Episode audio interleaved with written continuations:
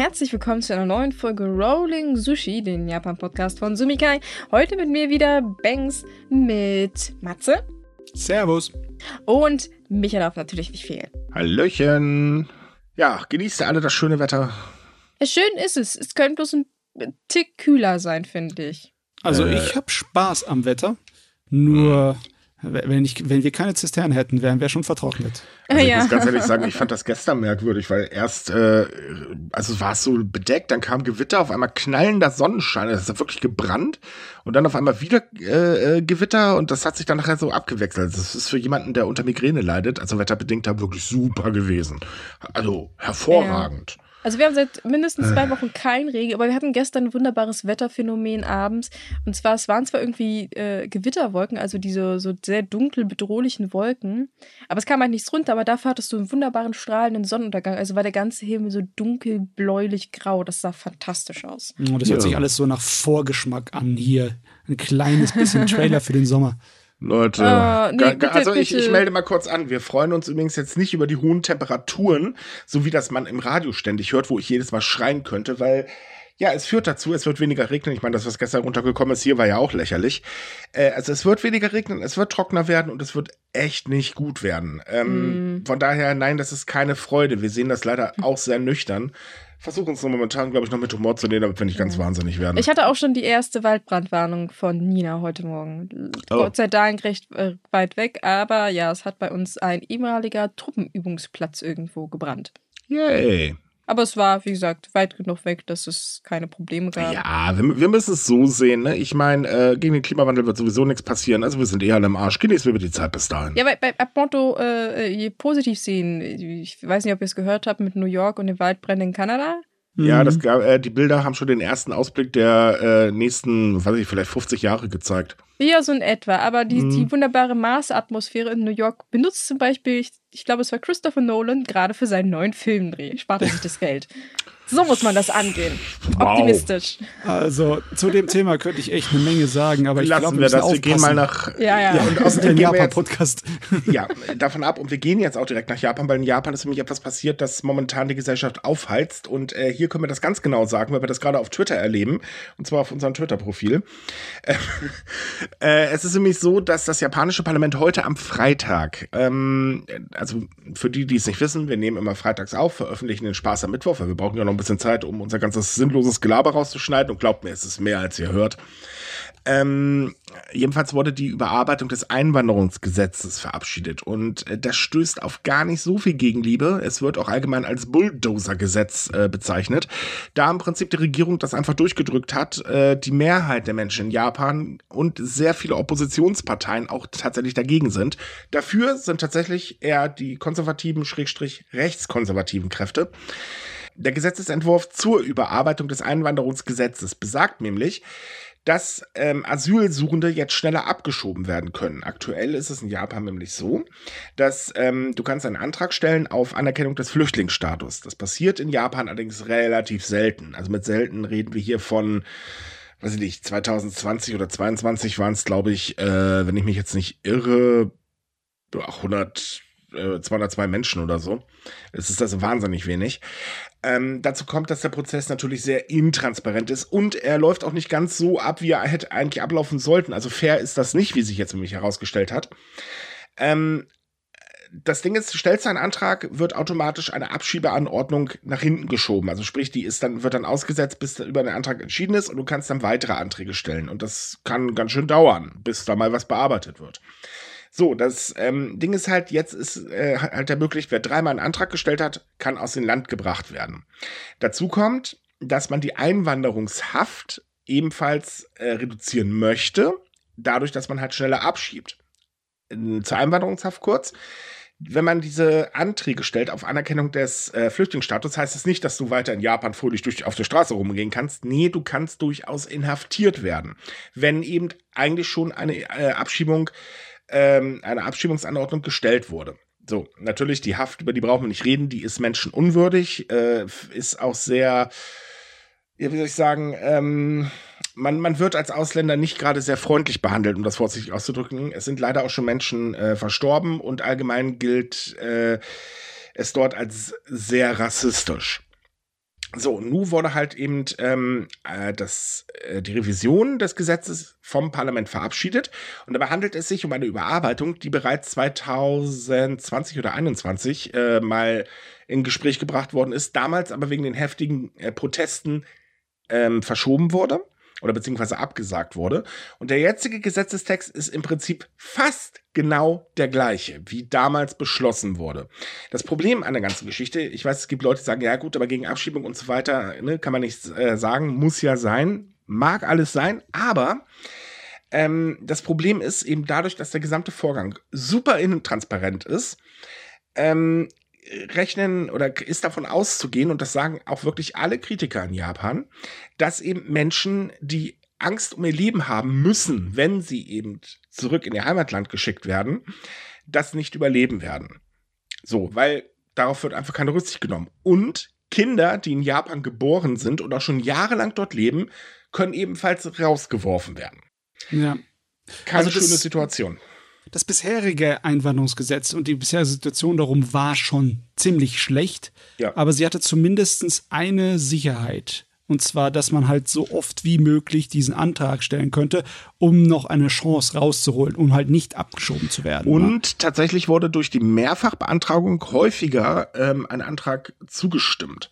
Ja. Äh, anstelle als bei einem einmaligen. Es sind zwar immer noch super wenige, hinzu kommt, ähm, es ist im Prinzip ein Gremium dazu äh, zuständig, um über diesen Antrag zu beraten. Diesen Gremium, stellt sich jetzt nämlich auch heraus, wurde immer dazu geraten, diese Anträge einfach nur nach Aktenlage zu beurteilen und nicht individuell und dann einfach äh, im Prinzip vor allen Dingen schnell auf Abschiebung zu pochen. Daraufhin hatte dann die äh, Opposition, auch um jetzt die Revision zu verhindern, ein, äh, wie nennt sich das, ähm, Rücktrittsantrag oder irgendwie so eine Rücktrittsforderung, jedenfalls an den Justizminister gestellt und gesagt, hey, das geht so nicht, das, das könnt ihr nicht machen. Und das ist absolut illegal, was hier gerade passiert. Allerdings hat dann auch die äh, Regierung am Mittwoch entschieden, äh, nö, ist alles okay, der bleibt im Amt. Äh, und damit beweist oder beweist die ganze Situation vor allen Dingen eine Sache. Die LDP kann machen, was sie will, sie kommt damit durch. Und das muss man in diesem Fall leider wirklich so hart sagen, weil es gibt keine Mehrheit dafür. Es ist halt tatsächlich so, ähm, das Gesetz ist zwar durchgekommen, weil eben vor allem Rechtskonservative dafür gestimmt haben, aber in der Bevölkerung selbst gibt es absolut keine Mehrheit. Das ist hm. die Zustimmung für dieses Gesetz ist äh, das ist gering, das ist so minimal, das ist ein Entschuldigung Bäh. Ja, sieht man daran, wie viele Demonstrationen und wie lange dagegen demonstriert wurde. Also für Japan sind solche öffentlichen Demonstrationen zu Tausenden von Leuten ein, gegen ein Gesetz nicht unbedingt gang und gäbe, das jeden Tag passiert. Richtig. Also, und, ähm, es ist halt so, dass wir gerade auf Twitter, also ähm, es ist folgendes noch bei der Abstimmung passiert. Äh, der Vorsitzende der Partei Raiva äh, hat versucht, die Abstimmung äh, mit vollem Körpereinsatz äh, zu blockieren. Ähm, also nein, er hat sich jetzt nicht geprügelt. Das hat man ja auch von einigen Seiten gehört. Wir haben auch, äh, oder verlinken euch auch gerne das Video dazu. Ähm, er hat halt eben versucht, über eine Menschenmenge äh, sich hinwegzusetzen, um eben die Verabschiedung zu verhindern. Ähm, wir haben dieses Video auf Twitter geteilt. Äh, seitdem explodiert bei uns gerade unser Twitter-Profil ein bisschen. Übrigens, ihr könnt uns gerne folgen, wenn ihr wollt. Und ähm, wir kriegen da auch Stimmen ähm, zu hören von sehr, sehr vielen Menschen, die halt wirklich sagen, das ist ein absolut falsches Signal, was Japan sendet, gerade in der Hinsicht, dass man ja eigentlich Arbeitskräfte braucht. Und man mhm. braucht sie, man braucht sie sogar dringend, aber diese Menschen zählen für Japan einfach nichts. Und dann gibt es noch eine Sache, und die finde ich besonders beschämt. Es ist nämlich die Sache, dass ähm, die Opposition gefordert hat, eine unabhängige dritte Stelle einzurichten, die das Verfahren zur Anerkennung des Flüchtlingsstatus äh, kontrolliert, um eben mehr Transparenz zu bieten. Der Vorschlag wurde ja zunächst von der Regierung tatsächlich aufgegriffen, kurz vor der Abstimmung aber wieder verworfen und stattdessen ist geplant, dass Mitarbeiter der Einwanderungsbehörde geschult werden. Äh, was das bringt, versteht nur wiederum keiner, weil was soll denn das ändern? Ja, besonders wenn hm. halt vorher so die Schulung und Anweisung gilt, dass äh, du so sehr wie es geht auf Abschiebung pochen sollst. Ganz genau. Und jetzt haben sie einfach die Gelegenheit, äh, weil das so aufgeweicht wurde, die Sicherheitsmaßnahmen, dass sie einfach das ein paar Mal verschieben können und dann ist Abschiebung sowieso auf dem Teller. Ganz genau. Das ist sehr gefährlich. so, gefährlich. also es gibt halt unglaublich großen Widerstand dagegen in Japan direkt. Ähm, und da muss man halt sagen, das wird sich definitiv auf die Beliebtheitswerte der LDP, ähm, äh, also da wird sich bemerkbar machen. Die hatte jetzt zum Schluss wieder einen leichten Höhenflug gehabt wegen dem G7-Gipfel. Ich bin mal auf mhm. die nächsten Zahlen gespannt. Das wird, ouch. Ja. Es wird Sehr definitiv kein gutes Ende nehmen, wenn sie halt nach demselben Konzept arbeiten, wie sie zuvor auch gearbeitet haben. Das ist ja sehr wahrscheinlich. Also ich denke nicht, dass, dass sie in ihrer eigenen inneren Einstellung irgendwas ändern werden. Ja. Hinzu kommt, dass die Aktion dieses Politikers ähm, tatsächlich auch sehr viele negative Stimmen im Parlament natürlich hervorgerufen haben, weil es kann ja nicht sein, dass man sowas macht, etc. bla bla. Und auf der anderen Seite denken sich halt dann sehr viele Menschen, das ist auch ein Argument, das lese ich heute eigentlich den ganzen Tag, aber es ist okay, Menschen, die politisch verfolgt werden, wieder zurückzuschicken. Ähm, ja, also irgendwie ist es mit Japan, ist, das ist eine Sache, das ist halt einfach eigentlich kann man nur Fenster aufmachen und schreien. Ja, es ist eine Situation, in der Gewalt angewendet wird. Ja. Die Regierung wendet Gewalt an. Okay, staatliche Gewalt, aber trotzdem, es ist ein gewaltsames Vorgehen. Wirklich, man kann es nicht anders nennen. Und äh, wenn der sich versucht, mit Ellbogen da ein bisschen dagegen zu protestieren hier, dann ist das nicht das Schlimmste. Also es, war, es war noch nicht mal Ellbogen, also es ist harmlos. Wie gesagt, das Video äh, berichtstechnisch wird das ein bisschen sehr stark aufgebauscht, deswegen verlinken wir euch das halt auch noch. Ähm, es ist aber so schlimm war es gar nicht. Also da muss man jetzt mal ganz ehrlich sagen, das ist mal wieder total übertriebene Presse vor allen Dingen. Ja. Ähm, und es ist halt einfach auch so, es zeigt aber auch die Verzweiflung von Politikern und aber auch von den Menschen. Ähm, es gab ja auch im Vorfeld große Proteste gegen das Gesetz. Ähm, man ist einfach verzweifelt, weil man einfach überhaupt keinen Einfluss mehr auf die Politik nehmen kann. Ich meine, wir haben es ja schon ein paar Mal betont. Es ist ja so, es findet eine Wahl statt, man kann eigentlich davon ausgehen, okay, die LDP wird gewinnen. Punkt, fertig aus. Passiert jedes Mal. Warum weiß mittlerweile auch keiner mehr, aber es passiert. Ähm, und die LDP macht, was sie will. Also die japanische Politik ist, das zeigen auch Umfragen, ähm, oder viele Leute meinen halt in Umfragen, dass die japanische äh, Politik durchsetzt ist von Eigeninteresse, von Korruption, äh, und so weiter, dass im Prinzip kaum noch wirklich ein Politiker an das Volk denkt. Und das ist eine ganz schlimme Situation, die da gerade stattfindet, weil Demokratie funktioniert definitiv anders. Und ähm, wenn Politiker nur noch ihr eigenes Interesse äh, verfolgen, dann entsteht Frust ohne Ende und dann geht man nicht mehr wählen. Und das ist eine Situation, die ist brandgefährlich für Japan, weil die LDP ist durchsetzt von rechtskonservativen Kräften. Ähm, und das merkt man eigentlich überall.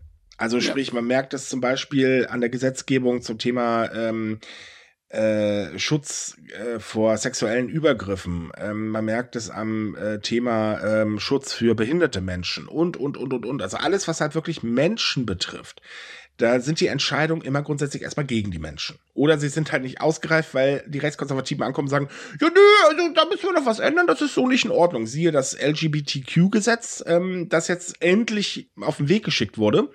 Da hieß es dann, na, na, Moment, Moment, Moment, ihr könnt ja nicht einfach reinschreiben, dass Diskriminierung nicht in Ordnung ist. Ihr müsst ja schon definieren, was Diskriminierung ist. Und ja, toll, man weiß doch ganz genau, wenn man ein Gesetz formuliert man kann Diskriminierung nicht so genau äh, formulieren, dass wirklich alles abgedeckt wird, weil so viele Seiten kann ein Gesetz, glaube ich, gar nicht haben. Ich glaube, so viele Seiten gibt es gar nicht. Da findet man sich automatisch immer Schlupflöcher und genau darauf wird gehofft und das ist gefährlich.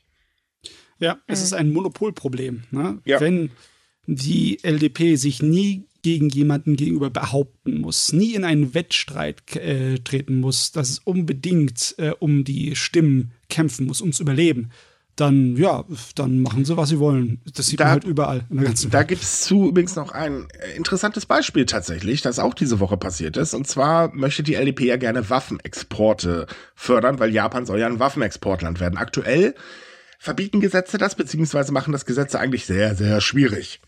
So, und da ist Folgendes passiert. Ähm, tatsächlich war es schon so, dass im Jahr 2014 der ehemalige Premierminister Shinzo Abe drei Grundsätze von den Export für Rüstungsgüter definiert hat.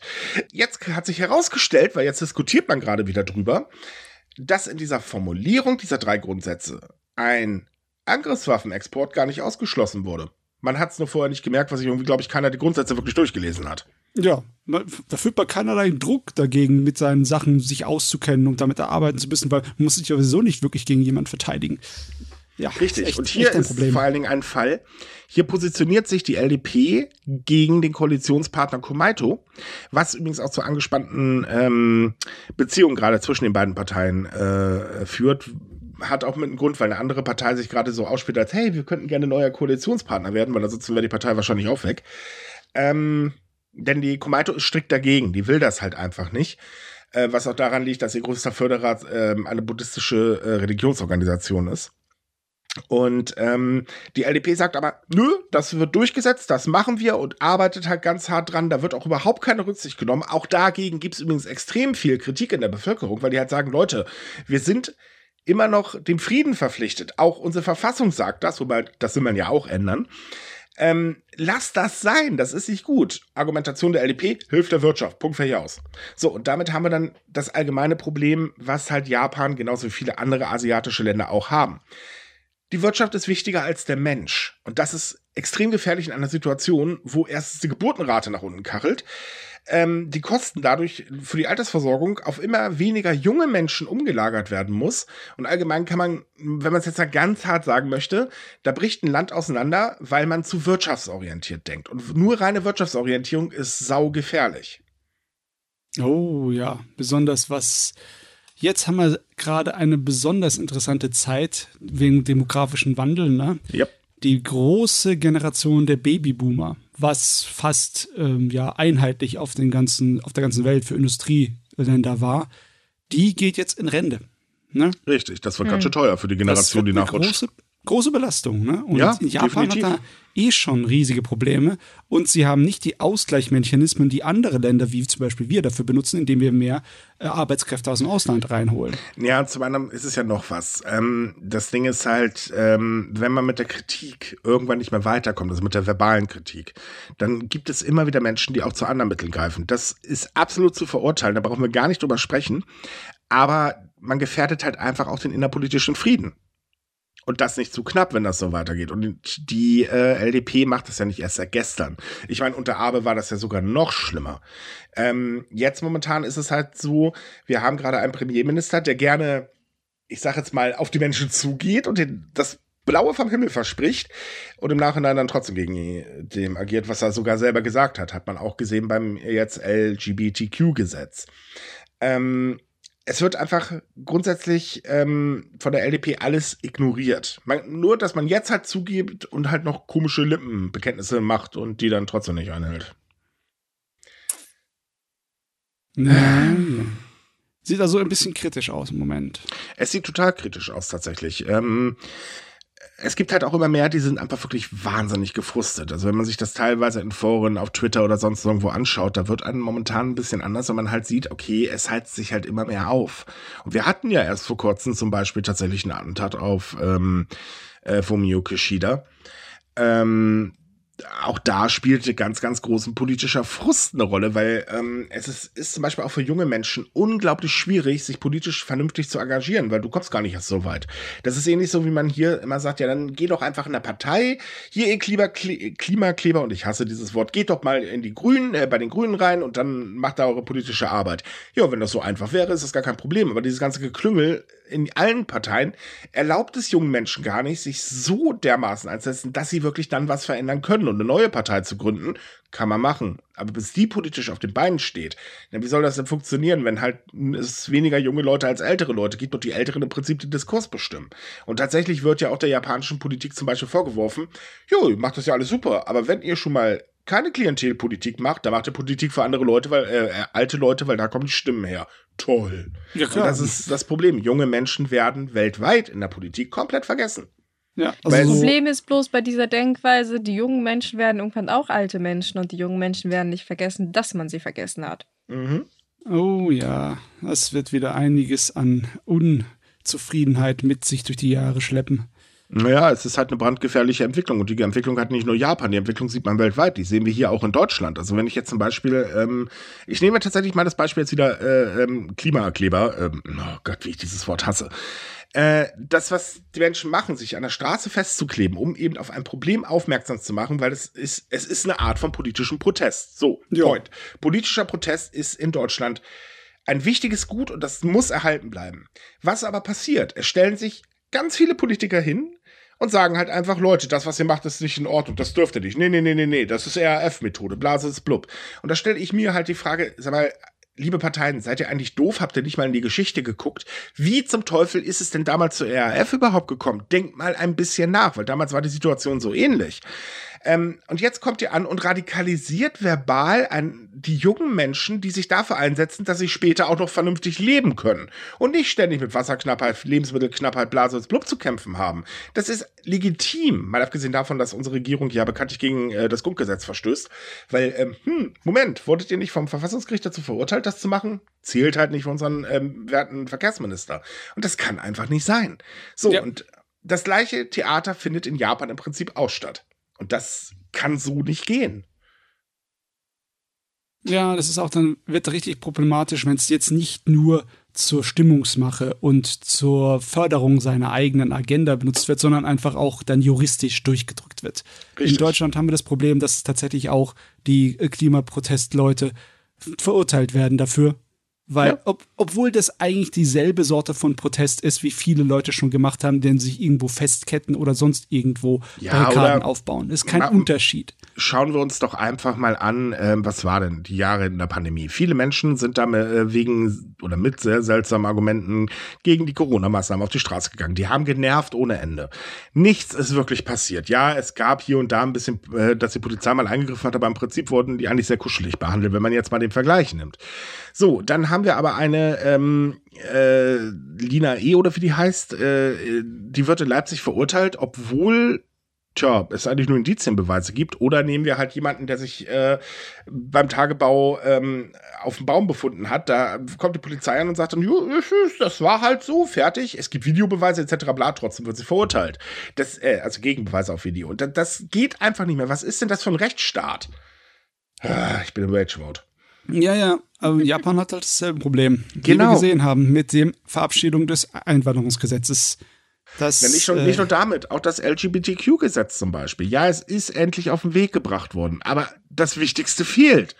Die äh, Gleichstellung der Ehe für alle. Und es ist ja so, diese Woche haben ja zwei Gerichte sogar tatsächlich entschieden, naja, das de facto Verbot verstößt übrigens gegen die Verfassung, liebe Leute. Stimmt, da ist ja noch ein weiteres dazugekommen, ne? Richtig. Und es passiert nichts. Ne, es ist dann so, ja gut, komm, wir geben jetzt hier halt das Gesetz, das fördert ein bisschen das Verständnis, super toll. Was haben wir gut gemacht? Wir sind eine feine Regierung. Ja, äh. So, und in der Bevölkerung, da die große Mehrheit, lasst sie doch heiraten, wo ist das Problem? Rechtskonservative Kräfte wieder, Nö, nö, das ist aber gegen die Familie, weil Familie muss aus Mann, Frau und Frau hat gefälligst vorm Herd zu stehen und sich um die Kinder zu kümmern. Oh, wartet mal. Hm, viele Frauen wollen das gar nicht mehr, weil, ach Mensch, die haben ja noch ein eigenes Leben, da hätte das erwartet. Es ist sowieso so merkwürdig, dass, dass die LDP auf ein weniger auf ein Dis Antidiskriminierungsgesetz pocht, sondern mehr auf ein Gesetz für mehr Verständnis. Mhm. Weil das ist so absurd, weil halt ja. Umfragen eigentlich ziemlich genau bestätigen, dass, wie gesagt, die Leute überhaupt kein Problem damit haben.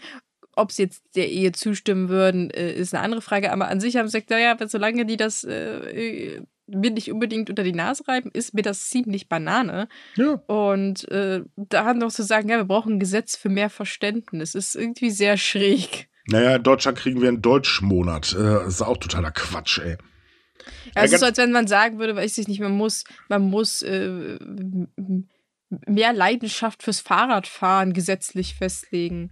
Ja, oder mehr Romantik, ne? Ja, wo wir wieder das bei dem Thema sind. Hatten wir ja auch schon, ne? Ja, ja, deswegen, ja. Ja, es, es ist halt eben so, auch bei anderen Themen sieht man das halt eben. Äh, nehmen wir zum Beispiel die Geburtenrate. Das ist ein massives Problem in Japan. Die Geburtenrate sinkt, sinkt und sinkt. Hm, Kinder kriegen ist verdammt teuer. Viele Frauen sagen, Leute, viel zu teuer. Außerdem ist ja schön, dann habe ich ein Kind, äh, damit kann ich meine berufliche Karriere an den Nagel hängen, weil äh, ich weiß nicht, anscheinend habe ich eine für viele Unternehmen dann auf einmal eine ganz, ganz schlimme ansteckende Krankheit, wenn ich ein Kind habe.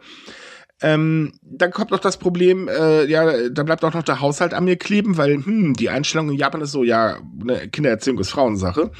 Äh, hallo, warum soll ich denn mein Leben an den Nagel hängen? Die japanische Regierung, ja, wir pumpen einfach mal mehr Geld rein, dann ist mehr Geld für die Kindererziehung da. Äh, gehen die eigentlich jetzt davon aus, man kriegt ein Kind und stopft das die ganze Zeit in den Kindergarten, damit man seine Ruhe hat oder was? Was ich weiß nicht, wie Sie sich vorstellen. Bisher haben alle ihre Pläne in der Hinsicht, ja, waren eigentlich nur heiße Luft. Jetzt ja, haben sie schon wieder einen neuen Vorstoß für die Gleichberechtigung gemacht, ne? Weil äh. sie mehr Vorstandsmitglieder in den Unternehmen wie, wollen, wie die oft Frauen denn sind. noch? Ich meine, ja, ich meine, ja, das hatten wir letztens, das hatten wir ja mit der Ampelregierung ja auch, jedes dass da Jahr. nichts sich getan hat. Im Prinzip haben wir jedes Jahr das und dann kommen die Wahlen und dann stellt sich raus, hey, wartet mal, lieber LDP, wollt ihr nicht die Gleichstellung ein bisschen fördern? Also, habt doch ganz groß gesagt, warum habt ihr noch mal so wenig weibliche Mitglieder? Bei der letzten Wahl haben sie eine aufgestellt. Äh, ja, nee, ist klar. Also, sorry, wenn man das eine will, dann sollte man vielleicht mal mit gutem Beispiel vorangehen. Das könnte helfen, aber so wird das nix.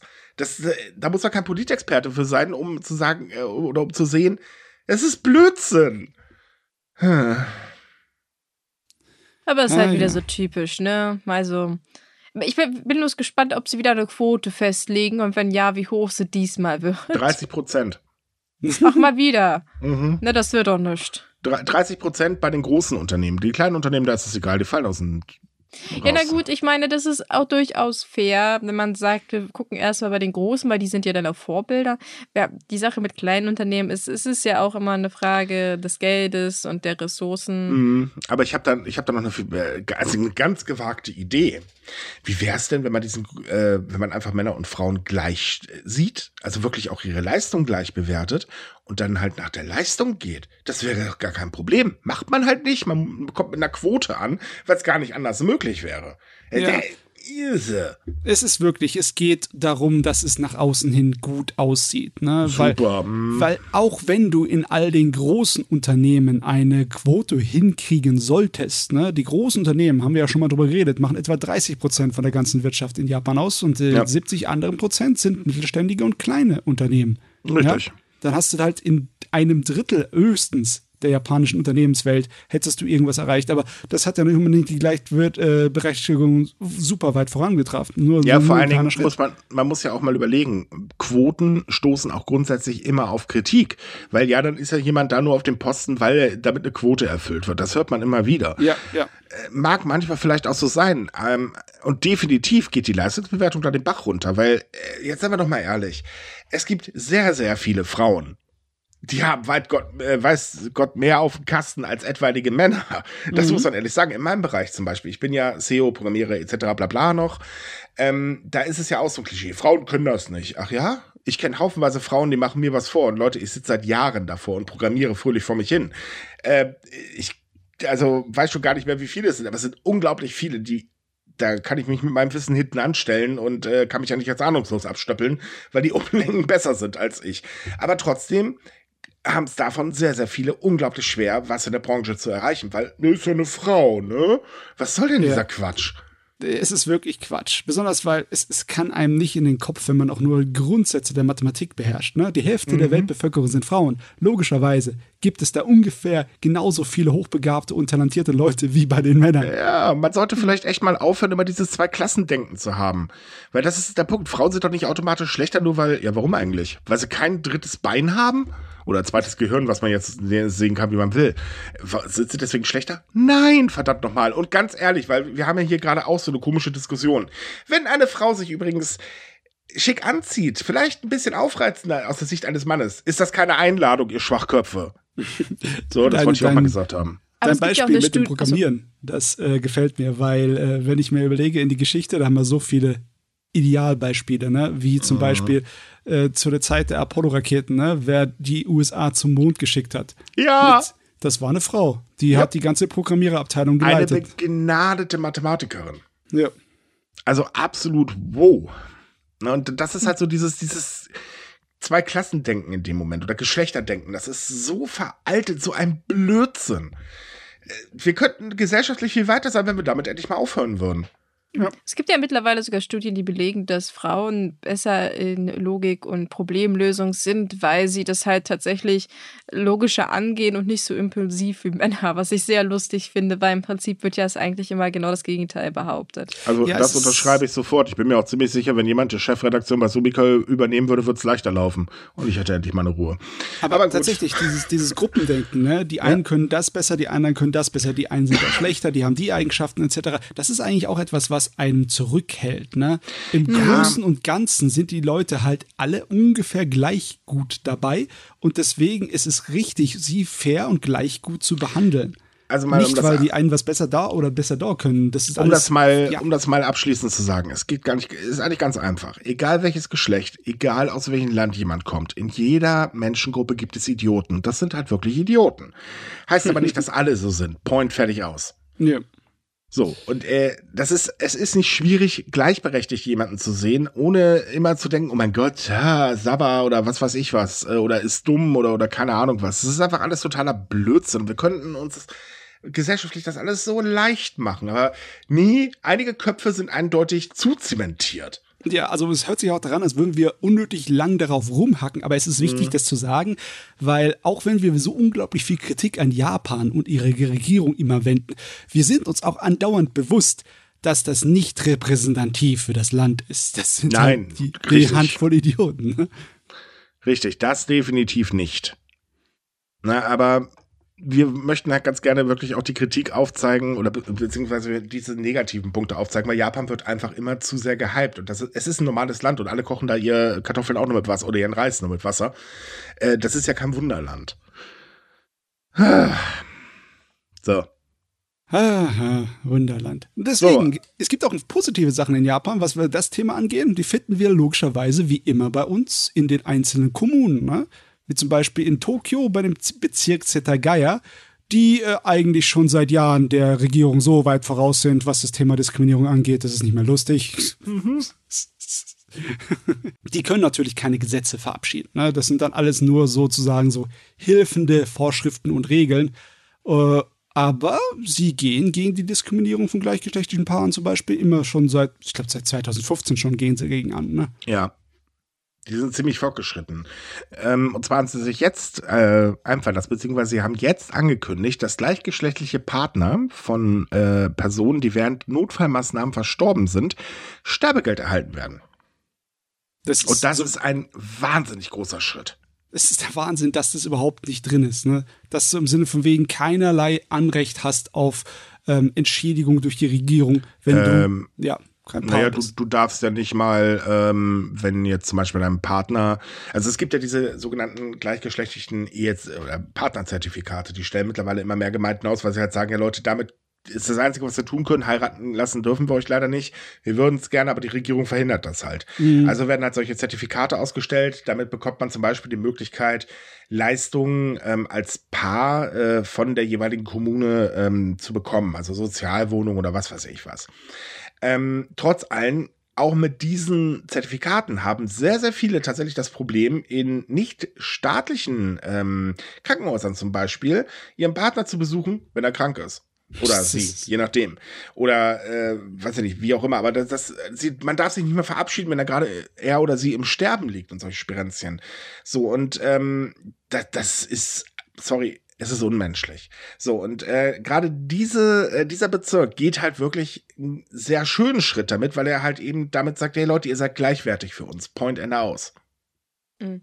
Ja, die Diskussion tatsächlich mit diesem äh, Entschädigungsgeld, die gibt es schon länger, vor allem mhm. in Tokio. Aber Tokio ist ja grundsätzlich ähm, sagen wir mal, die Region in Japan, wo man da halt wirklich hinterher ist. Also man hat es ja auch an den anderen Bezirken gesehen, dass äh, die auch teilweise zu den ersten gehört haben, die diese Zertifikate eingeführt haben. Mhm. Aber das sind halt auch so Kleinigkeiten, an die denken halt viele nicht und auch nicht die Regierung. Also das sind so Themen, wenn man die denen wahrscheinlich erzählen würde, würden sie sagen, oh wow, das wussten wir gar nicht, weil ja, man denkt halt nicht dran. Und das ist auch das Problem, dass zum Beispiel viele außerhalb Japan denken immer, es geht nur so äh, Ehe, dass sie heiraten dürfen. Ja, aber es hat viel, viel mehr Hintergrund, weil eine Ehe ist natürlich auch äh, rechtlich äh, sehr bedeutsam. Wie gesagt, und das sind halt so Sachen wie, dass man dann halt gemeinsam da irgendwie eine Wohnung kriegt oder Sozialhilfe. Äh, Kinderbetreuung ist auch eine, ein großes Thema in der Hinsicht. Und Rente dann später natürlich auch. Genau, ne? Rente mhm. auch. Ähm, Versicherungen zum Beispiel, dass sie ein Recht darauf haben, gemeinsam irgendwie Versicherungen abschließen, das dürfen sie theoretisch auch nicht. Mit Zertifikaten machen das die meisten mittlerweile. Weil, naja, für Unternehmen ist es natürlich auch ein schlechter Ruf, wenn es halt Zertifikate gibt und sie sagen so, nö, machen wir nicht. Also Nintendo zum Beispiel ähm, hat letztens äh, angekündigt, dass sie auch da in dem Bereich was machen. Das ja, finde ich eigentlich wirklich super die haben halt so Supportprogramme für, für Pärchen und auch genau. Familien mit Kindern und die haben gesagt, ja, im Prinzip seid ihr bei uns auch alle gleich. Und deswegen gilt für alle auch das Gleiche. Ähm, ja, und das wer praktisch ein Kind hat oder heiratet, ist wurscht, wer es ist. Äh, die bekommen den, dieselbe Unterstützung. Finde ich gut. Das, ja. ja, da kriegt richtig das Bild, dass Japan an sich, die Gemeinschaft, die Bevölkerung, die, die Bürger und die Regierung in andere Richtungen latschen. Ne? Mhm. Also, oder dass die Regierung stehen bleibt und äh, Japan ist weiterlaufen und sieht, dreht sich um und sieht die Regierung schon gar nicht mehr.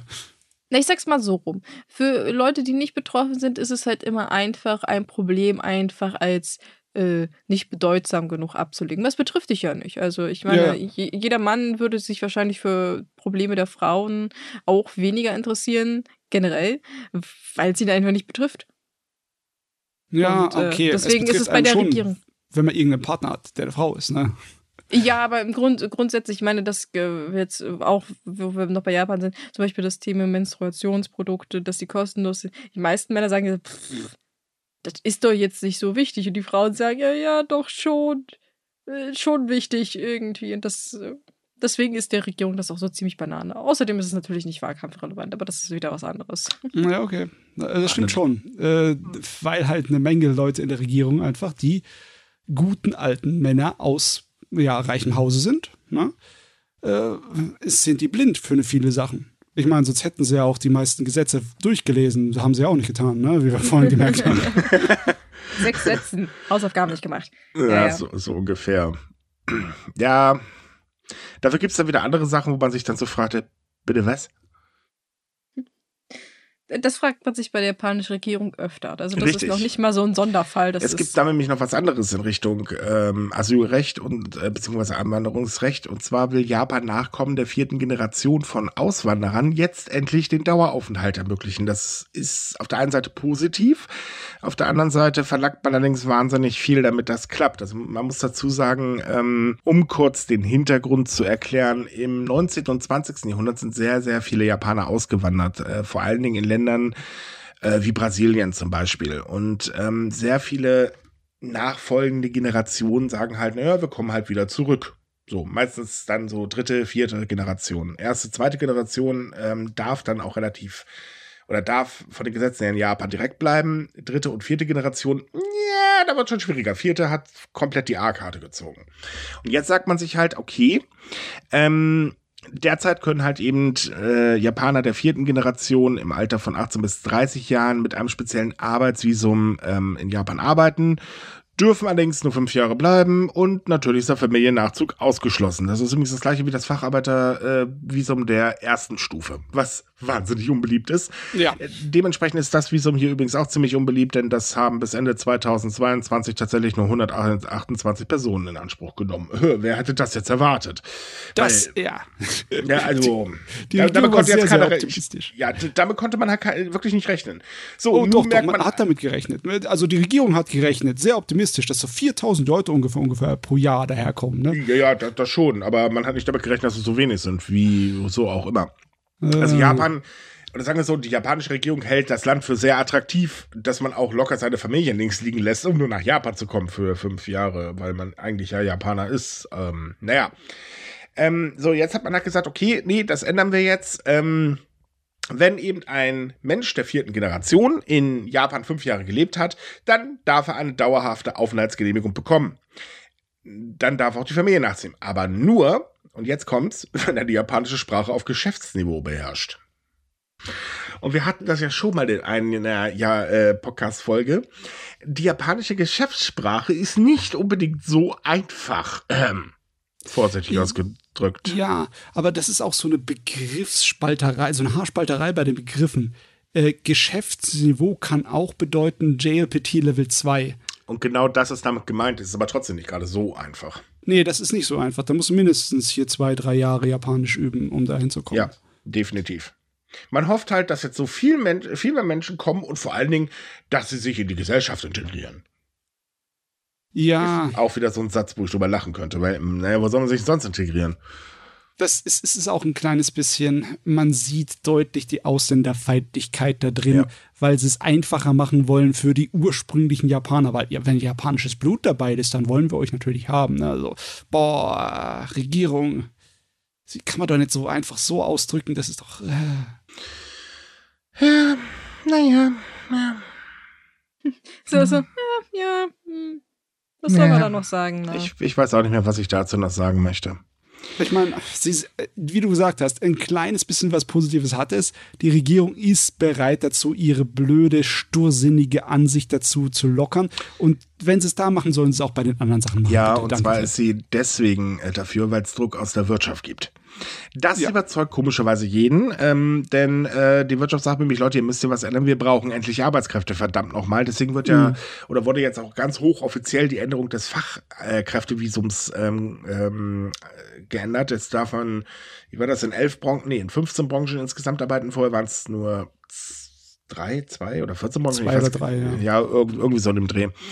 Ähm, weil halt auch die Wirtschaft Druck macht und sagt, Leute, nee, nee, nee, so geht das nicht mehr. Wir haben hier wirklich Probleme. Und ja, die haben ja auch wirklich Probleme, das muss man ganz ehrlich sagen. Macht's aber nicht besser, wenn man den Leuten das nicht vielleicht einen Tick einfacher macht. Ja, ich meine, dass man sich eingliedern soll oder integrieren in eine Gesellschaft. Ja, natürlich, brauchen wir nicht drüber reden. Wenn ich jetzt irgendwo zu Gast bin, dann soll ich mich auch nicht verhalten, wie, was ich, wie ich das halt bei mir zu Hause mache. Das würde nicht passen. Vor allem würde ich die meisten Leute wohl mit meiner Musik auch ziemlich, ähm, naja. Und ähm, es ist halt so, dass ähm, man das Ganze aber vielleicht eventuell nicht nur mit der Kettensäge oder mit der Peitsche machen sollte. Man sollte vielleicht auch auf die Idee kommen, ein bisschen zu fördern. Denn an der Förderung hapert's. Das sieht man gerade. Zum Beispiel an den Ukrainern, die Japan ja ganz hoch, toll und wir sind so hilfsbereit nach Japan geholt hat. Das sind ja nicht mhm. gerade wenige. Man hat ja auch extra gesagt, das sind jetzt keine Asylbewerber. Nein, das sind flüchtende Personen. So, dadurch gab es dann halt ein bisschen mehr Geld und so weiter und so fort. Aber Sprachförderung und so weiter, ja, da ist man auf sich alleine gestellt. Scheiße. Ne, ist echt so. Bei dem Thema ist Japan Japans Regierung ist wirklich bei vielen Themen wie ein festgerosteter Hebel. Der bewegt sich nur, wenn du mit dem großen Hammer dagegen haust und selbst dann bewegt er sich nur wenig. ja, so. ja, das trifft es eigentlich ganz gut. Ja, das kann man ungefähr so äh, sagen. Ah, ja. Ja, ja, Aber das mit dem Sprachunterricht ist ja auch so ein Klassiker, ne? Mhm. Leider also politisches Versagen in Japan, weil ja, das betrifft ja nicht nur die Ukraine. Ja, jetzt genau muss man ganz kurz, Achtung, jetzt kommt wieder der lustige Übergang nach Deutschland. Hier ist es das gleiche Problem. Also, wir geben uns da tatsächlich nicht sehr viel. Japan ist es bloß ein bisschen voraus in der Absurdität. Äh, wir hinken noch so ein bisschen hinterher, aber wir holen auf. Also, wir, wir sind nah dran. Ich meine, auch dass äh, die EU hat jetzt ihr Asylrecht gnadenlos verschärft. Auch eine gnadenlose Frechheit übrigens. Ähm, naja, Mal gucken, wo das noch alles hinführt. Die Probleme löst man damit jedenfalls nicht. Äh, was wiederum für die Menschen blöd, für uns Redakteure gut, weil wir haben immer was darüber zu schreiben. Oh Gott, ja. ich, ich würde auch gerne über was anderes reden. ja, ich auch, aber mehr als Sarkasmus kriege ich gerade nicht hin. Tut mir leid. so, aber weil wir gerade bei der Regierung sind, da haben wir ja noch so ein lustiges Thema, nämlich die 2024-Krise. Die betrifft die Logistik. Das Problem der 2024-Krise ist folgendermaßen. Die Logistikbranche in Japan ist unterbezahlt und mit Überstunden voll tapeziert. Ist auch super unbeliebt, deswegen gibt's einen Haha Arbeitskräftemangel, wer hätte erwartet. Mann, ey, wenn ich heute noch einmal Arbeitskräftemangel sage, ich glaube, dann machen wir ein Trickspiel auf. Ähm, und das ist halt so, dann hat sich die Regierung hingesetzt, gesagt, ja, das kann ja nicht so bleiben, wir müssen jetzt mal Maßnahmen machen. Also reduzieren wir jetzt erstmal die Überstundenzahl, die ein ähm, Fahrer, also ein Lkw-Fahrer im Jahr machen darf. Ja, man hat da bloß zwei Sachen vergessen. Zum einen, das macht nicht automatisch eine Situation besser, weil abgesehen davon, dass ähm, man das ganz gewitzt gemacht hat. Man hat nämlich die Überstunden in allen Branchen auf äh, 720 Überstunden festgelegt. Okay, ist immer noch viel, aber naja, gut. Äh, für Lkw-Fahrer gilt die Obergrenze von 960 Stunden. Da fragt man sich natürlich auch, cool, wir sind also Leute zweiter Klasse, geilomat. Ähm, und auf der anderen Seite, äh, ja, hat man das Ganze halt festgelegt, aber irgendwie hat man nicht daran gedacht, da gibt es noch Unternehmen, die das Ganze herumsetzen müssen und die haben einfach schlicht und ergreifend gar keine Arbeitskräfte mehr, um das dann aufzufüllen, weil, äh, ja, es will halt keiner da drin arbeiten in dem Bereich, denn ähm, man muss da wirklich schuften, um auf ein vernünftiges Gehalt zu kommen, von dem man leben kann. Ähm, und äh, das ist äh, wirklich ouch. Ja, also ja. Man, man, verdient wirklich verdammt wenig in dem Bereich. Und zwar ähm, im Durchschnittsver der Durchschnittsverdienst liegt laut der Japan Trucking Association bei ungefähr 4,46 Millionen Yen. Das sind so äh, 30.993 Euro im Jahr. Das ist äh, ein Witz. Damit liegt man deutlich unter dem anderer Branchen. Ja, der Durchschnittslohn ist im Endeffekt 10% niedriger als alle anderen Durchschnitte. Und das ja. ist jetzt der Jahreslohn. Wir müssen nicht den Stundenlohn. Der Stundenlohn ist logischerweise noch niedriger, weil sie im Durchschnitt 20% länger arbeiten als alle anderen Leute. Richtig. So, ja. und ähm, jetzt hat man halt gesagt, okay, Moment, man befürchtet eine Logistikkatastrophe.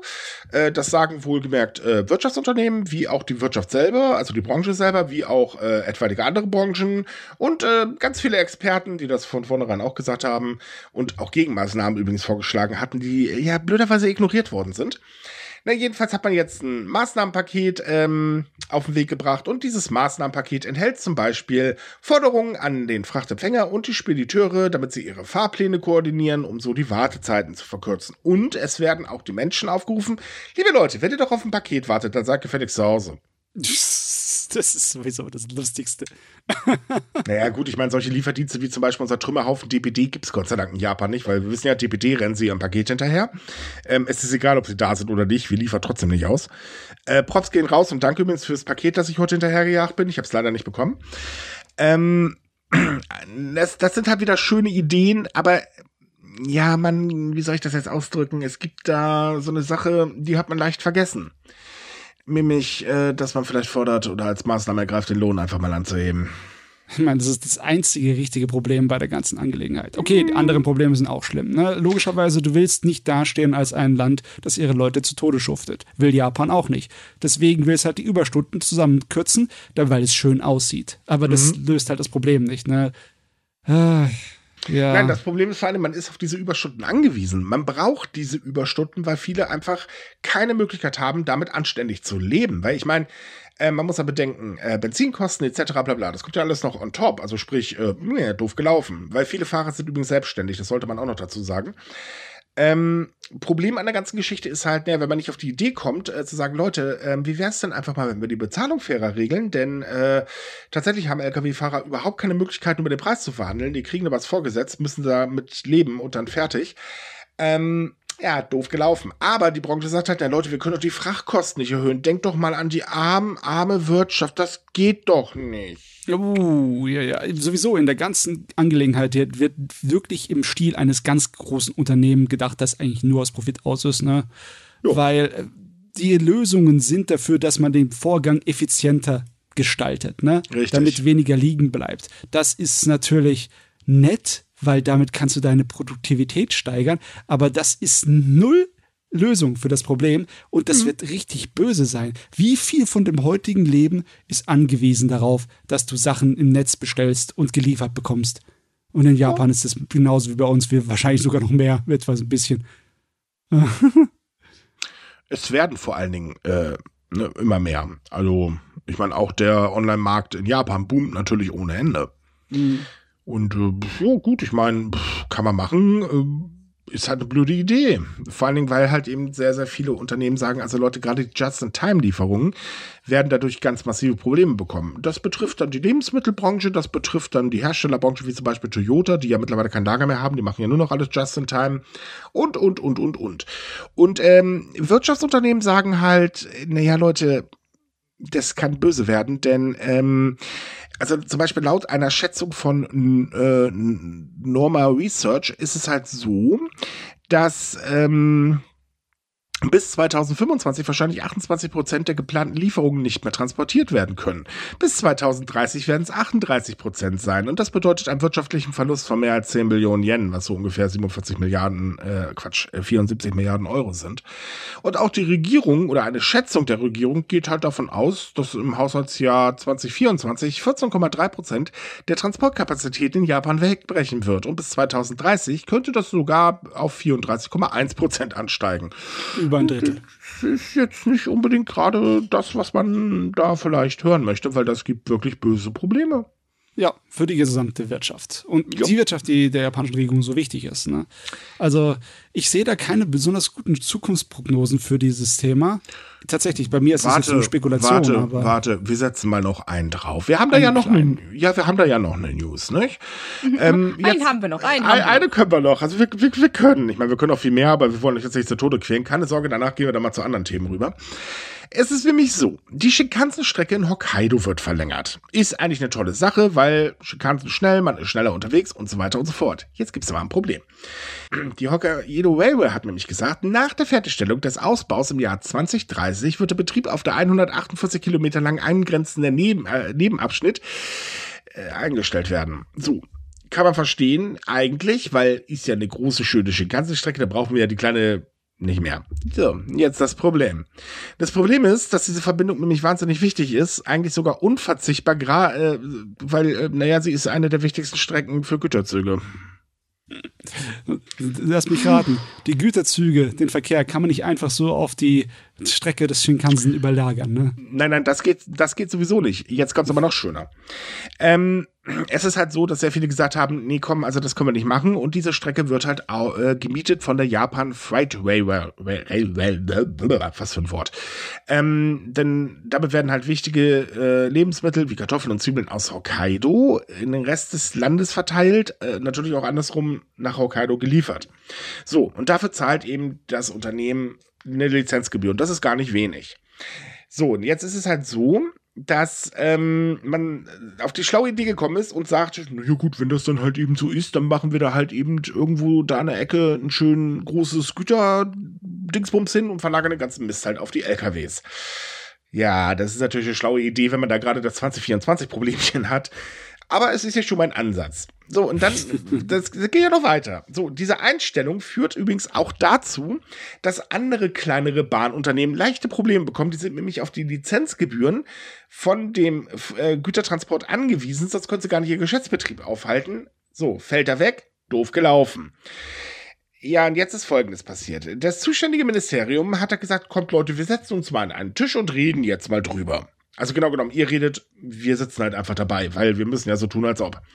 Aber einen konkreten Vorschlag wurde nicht gemacht. Auch hat sich die Regierung mit dem Problem bisher null befasst. Man sagt halt einfach, macht mal. Ja, lagert den Scheiß halt auf die Straße. Warum nicht? Ist ja egal. Aber es gibt keine konkrete Aussage der Regierung, keine Maßnahme, kein gar nichts. Man lässt das im Prinzip gerade fröhlich gegen die Wand fahren. Ja. Da, da, da, also, ich möchte da gerne mal spekulieren zu hm? dem Thema weil so ein Logistikproblem, das könnte für eine sehr starke Veränderung im Arbeitsmarkt und der Gesellschaft führen. Jupp. Einmal theoretisch. Theoretisch könnte es so sein, dass es alles vollautomatisiert wird. Dass es durch selbstfahrende Züge und selbstfahrende LKWs ersetzt wird. Die Frage ist nur, kann das rechtzeitig passieren, Nein. bevor diese Krise den ganzen Laden durcheinander bringt? Darf ich das ganz kurz wirklich beantworten? Nein. Wahrscheinlich das, nicht. Ne? Man, man arbeitet an autonomen LKWs und so weiter, aber das wird nicht so schnell funktionieren. Das äh, sagt man auch selbst in Japan. Äh, ja, wir brauchen noch ein paar Jahre. Ja, also bis 2030 brauchen sie wahrscheinlich absolut Minimum und dann jo. ist das alles schon völlig im Chaos versunken. Und natürlich, ja, oder man hat was anderes gefunden. Natürlich ignoriert man dann auch noch, dass die ganzen Leute, die ihren Arbeit verlieren, äh, durch, dadurch, wenn alles automatisiert wird, auch noch ein Riesenproblem sind. Ja, und die Bauern, die ihr Zeug nicht richtig wegkriegen, weil ganz ehrlich, du kannst nicht äh, so viele Güterzüge oder einen Güterzug mit äh, oder eine Güterlieferung oder wie auch immer oder die Menge. Machen wir es so, du kannst nicht die Menge durch eben haufenweise LKWs einfach ersetzen. Wie soll das funktionieren? Nee, nee. Ich meine, das Verkehrsabkommen allein ne, für LKWs ist natürlich eine größere Belastung. Und ich weiß, mhm. also ich weiß es nicht, wie es auf japanischen Straßen aussieht, aber ich kann mir nicht vorstellen, dass es ein Zuckerschlecken wird. Mhm. Mm, mm, mm, nicht vor allem in den Metrop also den Großstädten ist Verkehr genauso schlimm wie bei uns. Mhm. Aber das ist wieder auch mal so ein perfektes Beispiel. Äh, man hat die ganze Sache nicht zu Ende gedacht. Mhm. So wie oft. Mhm. Vorsicht, naja, vorsichtig ausgedrückt, ja. Tja, was machen wir jetzt? Ne? Das ist eine sehr gute Frage, die ich dir leider nicht ganz beantworten kann, weil äh, mir gehen langsam auch ehrlich gesagt die Ideen da ein bisschen aus. Ich meine, wir könnten zuerst mal zum nächsten Thema gehen. ja, genau, wir könnten zum nächsten Thema gehen. Und jetzt kommen wir mal zum Tourismus. Denn äh, Touristen reisen ja gerade wieder wie die Wahnsinnigen nach Japan. Ich meine, endlich ist die Grenze wieder offen und so weiter. Corona ist in Japan für vorbei erklärt worden. Übrigens, die Corona-Zahlen steigen in Japan langsam wieder an, ist aber nicht ganz so schlimm. Es landen Gott sei Dank nur wenige Menschen äh, in Krankenhäusern. Und wenn man geimpft ist, dann äh, hat man sowieso ein bisschen mehr Glück, etc. bla bla. Na, jedenfalls, ähm, ist es so, dass die Spielzeugindustrie sich gerade riesig darüber freut, denn komischerweise kaufen anscheinend ausländische Touristen wie bekloppt Merchandise. und zwar vor allen Dingen One Piece und Pokémon. Das geht ab wie nichts Böses. Also allgemein Anime-Figuren laufen gerade, das ist der Wahnsinn. Und man hat zum ersten Mal von Januar bis März die Marke von einer Billion Yen, das sind 6,6 Milliarden Euro überschritten. Auch ähm, natürlich klar, so viel kaufen Touristen jetzt auch nicht, aber äh, die haben halt äh, oder sind federführend, ähm, was den Umsatz angeht. Aber zum Beispiel auch Sachen wie äh, Spielzeug für Erwachsene, damit meine ich jetzt Modelleisenbahn und so ein Krams, gehen unheimlich gut aktuell, was natürlich auch wieder die alternde Gesellschaft zeigt. Ähm, Umsatz mit äh, Kapselspielzeugen und so weiter äh, laufen wie nichts Böses. Also die Branche ist gerade richtig happy. Ja, das ist der Wahnsinn, ne? Der Versand und Logistik in die ganze Welt, die scheint zu funktionieren. Ja, das funktioniert. Ja, das macht auch Sinn, weil zum Beispiel wir dürfen nicht vergessen, äh, was eigentlich die Zielgruppe von Anime und Manga überwiegend in Japan ist. Äh, die ist bei uns natürlich ein bisschen höher gestellt. Also bei uns gucken das eher ältere Personen, Teenager und aufwärts. Ähm, und dann ist klar, dass da die Verkaufszahlen von Spielzeug in der Hinsicht gut funktionieren, weil für uns ist das einfach nur ganz normales Merchandise. Und was für die halt Spielzeug wäre, also ich, ja. Ja, nicht, naja, es ist, also Animes sind in Japan auch schon äh, sehr stark im älteren Semester vertreten. Bei ja, uns, natürlich. Bei uns ich wollte jetzt nicht halt sagen, eher, dass das nur Kinder gucken. Ja, also bei uns gilt das natürlich eher als Comic. Und ich meine, ganz ehrlich, ein älterer japanischer Fan, äh, puh, also die geben wirklich Geld dafür aus, aber Holla die Waldfee. Ähm, da könnte sich wahrscheinlich unsere Otakus hier in Deutschland noch eine ganz gewaltige Scheibe von abschneiden. aber ähm, es ist halt so, dass ähm, auch jetzt hier dieses Wochenende startet die ähm, Japan Tokyo oder Tokyo ähm, Spielmesse und da zeigt sich halt auch ein neuer Trend, dass es halt immer mehr zur Digitalisierung hingeht. Also ähm, insofern, man, man setzt schon sehr stark darauf, halt vor allen Dingen älteres Publikum anzuziehen, weil die kaufen halt tatsächlich. Ja, die haben auch das Geld. Ja, ja das ja. ist halt eben vielleicht einer der Gründe dafür, genau.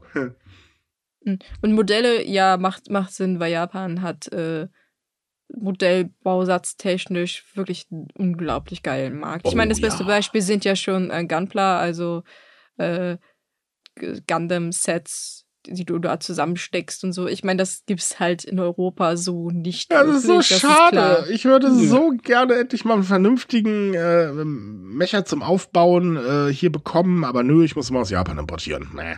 Es gibt, es gibt so ein, zwei Shops, die sich mittlerweile tatsächlich darauf spezialisiert haben. Und ich glaube, in Frankreich gibt es zum Beispiel sogar einen offiziellen ähm, Gundam, also für diese Modellbausätze so einen Shop. Natürlich gibt es in Frankreich auch mal einführen.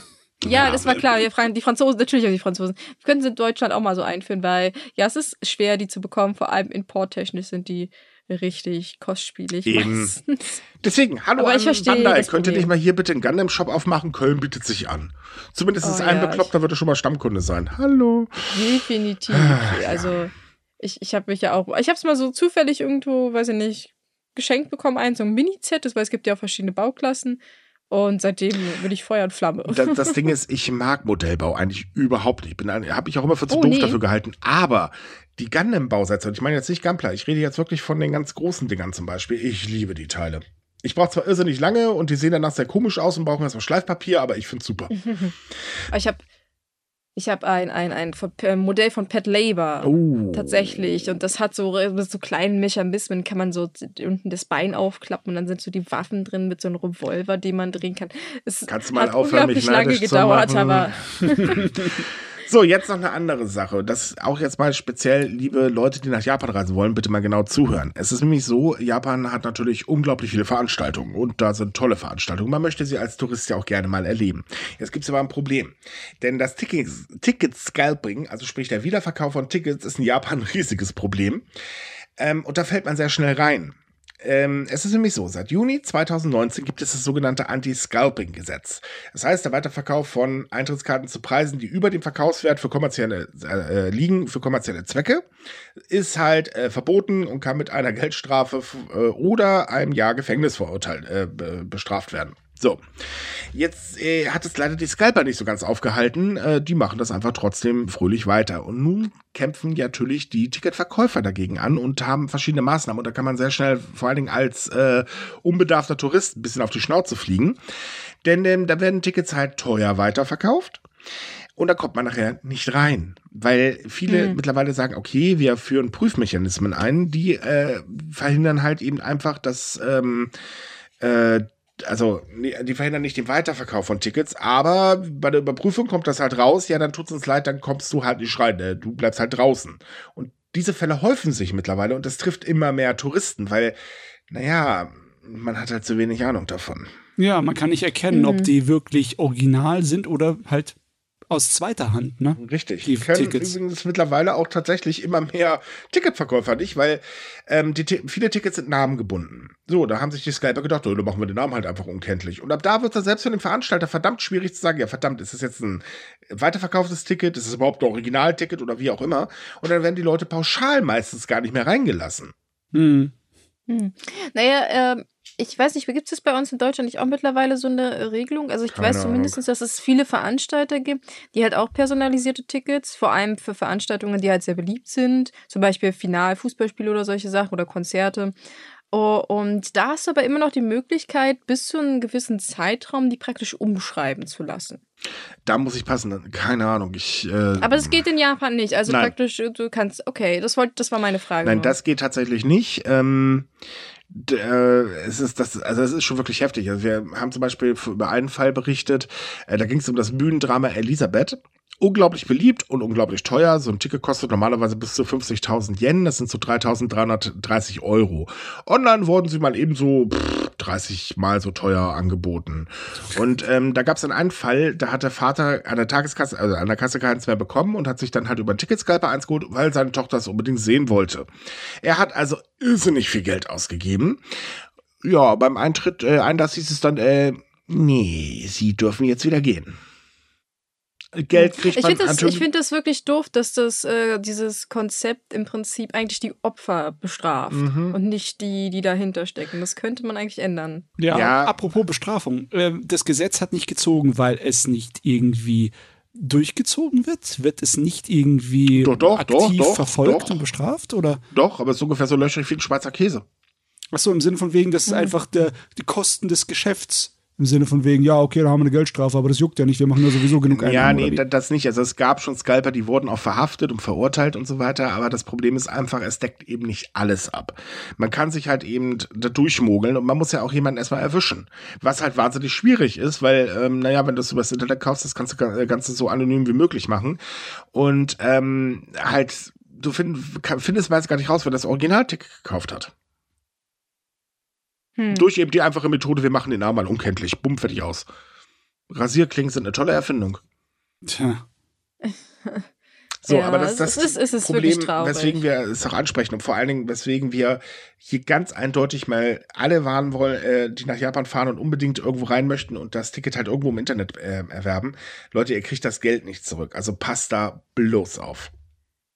Und wenn nicht, immer noch beim Veranstalter noch nachfragen, weil die werden Richtig. am ehesten wissen, was da los ist. Eben, äh, das Ghibli-Museum ähm, da irgendwo bei Tokio hat übrigens schon 2016 Maßnahmen ergriffen und das ging auch schon richtig ab. Also die haben zum Beispiel Abgleich der Auswe äh, Ausweisdaten und so weiter gefordert ähm, oder eingeführt, damit halt eben kein illegaler Verkauf stattgefunden hat, weil da ging das ja, also das, das war wirklich heftig, denn das Ghibli-Museum, man muss ja ähm, diese äh, Tickets online bestellen äh, Tageskasse und so weiter, äh, das funktioniert nicht. Und die sind ja unglaublich beliebt. Und da sind die Preise so dermaßen nach oben geschossen, einfach durch den Weiterverkauf, ähm, dass Ghibli irgendwann gesagt hat, nee, komm, stopp, sorry, das geht nicht mehr. So, Maßnahme mit den Ausweisdaten hat semi gut funktioniert, aber zumindest hat es ein bisschen was gebracht. Aber die meisten Sätze sagen halt eben, nee, wir lassen einfach die Leute nicht rein und fertig ist für uns am einfachsten, weil alles andere ist einfach ein unglaublicher Verwaltungsaufwand. Hm.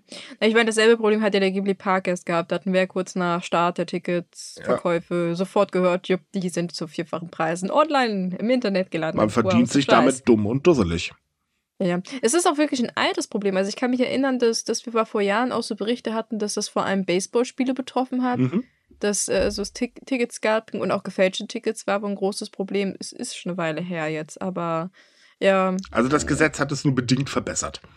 Ja, im Prinzip schon mal. Ich glaube, man ist auch so ein bisschen unbeholfen, weil man möchte einerseits das nicht zu krass einschränken, weil du kannst ja den Leuten schlecht verbieten, dass sie ihre Ticket überhaupt nicht irgendwie weitergeben, aber andererseits, ja, willst du natürlich nicht, dass sie daraus einen Reibach machen. Also ich, ich kann verstehen, dass es schwierig ist. Ja. Hm. Weil, ja. Hm, hm, hm. Sehe ich auch keine Lösung. Was soll man machen? Soll man eine große freiwilligen Armee äh, anordnen, die dann immer aufpasst, dass wenn jemand es überverkaufswert verkauft, dass er gleich angezeigt wird? Das wird wahrscheinlich ja, nicht funktionieren. Tatsächlich könnte wahrscheinlich ähm, diese Personaldatenbindung helfen. Ähm, das Ganze ist halt sehr umständlich, das ist eben das Problem. Aber so wirklich ein Patentrezept gegen Scalper gibt es halt leider nicht. Nee, das sieht man ja auch in Deutschland. Also mhm. es heißt ja immer, öh, wir, wollen das nicht fördern. Es gibt ja dann angeblich auch so, ja, so Seiten, wo Fans es für Fans verkaufen, mhm. aber im Prinzip hast du dann die gleichen Rennpreise, die dreimal so hoch ja. sind, weil, ja, ist klar. Ne, das, das ist halt das Problem. So, deswegen passt bitte auf, also wirklich eindringlich gesagt, passt auf, wenn ihr Tickets online kauft, eben für Japan, klar, hier in Deutschland logischerweise auch. Ähm, es kann sein, dass ihr vor der Tür stehen bleibt und äh, ja, dann doof gelaufen. Weil Geld Und manchmal bekommt ihr nicht lohnt wieder. sich das auch nicht. Nö, manchmal lohnt sich das definitiv nicht. Immer die legalen Quellen. Es gibt immer Möglichkeiten, die, äh, die legalen Quellen auch aus dem Ausland übrigens zu nutzen. Nicht immer, aber man, meistens gibt es sie. So, jetzt das abschließende Thema, was wir haben, denn es stehen ja immer noch die Vorwürfe des sexuellen Missbrauchs bei der Agentur Johnny and Association äh, ähm, in dem Raum. Das ist ja ein Fall, der jetzt durch eine BBC-Dokumentation mal endlich in den Fokus der Öffentlichkeit gerückt ist. Das war schon vorher bekannt, aber vorher hat es irgendwie keiner anscheinend interessiert. Ähm, die Dokumentation hat das Ganze, wie gesagt, jetzt so richtig ins Licht gerückt. Die Vorwürfe betreffen eben Johnny Kitagawa der eben ähm, immer mal wieder äh, seine Schutzlinge halt missbraucht haben und immer mehr kommen, gehen damit halt an die Öffentlichkeit. Und jetzt hat die Regierung gesagt, okay, wir müssen dieses Thema mal behandeln, weil die Vorwürfe sind wirklich heftig. Insbesondere auch, weil die Re äh, Reaktion der Agentur naja, die war jetzt nicht gerade so toll, denn äh, zwar hat sich die aktuelle Präsidentin ähm, für äh, den Skandal entschuldigt, ist aber nicht auf die Vorwürfe dabei eingegangen. Also ich habe mal nur gesagt, ja, Entschuldigung, dass es einen Skandal gibt. Tut uns leid. Können wir jetzt auch nicht ändern. Sorry. So, und ähm, jetzt stell, äh, will man das halt eben diskutieren. Ähm, und zwar ist ein Treffen äh, im, Büro des Kabi äh, im Büro des Kabinettsbüros äh, geplant, das hört sich auch an. Und äh, dabei sind halt einige Be äh, Ministerien ähm, unter den Teilnehmern und man will halt diskutieren, was kann man jetzt konkret eigentlich machen, damit eben Personen, die Einfluss auf junge Menschen haben, sie nicht zu sexuellen Handlungen zwingen.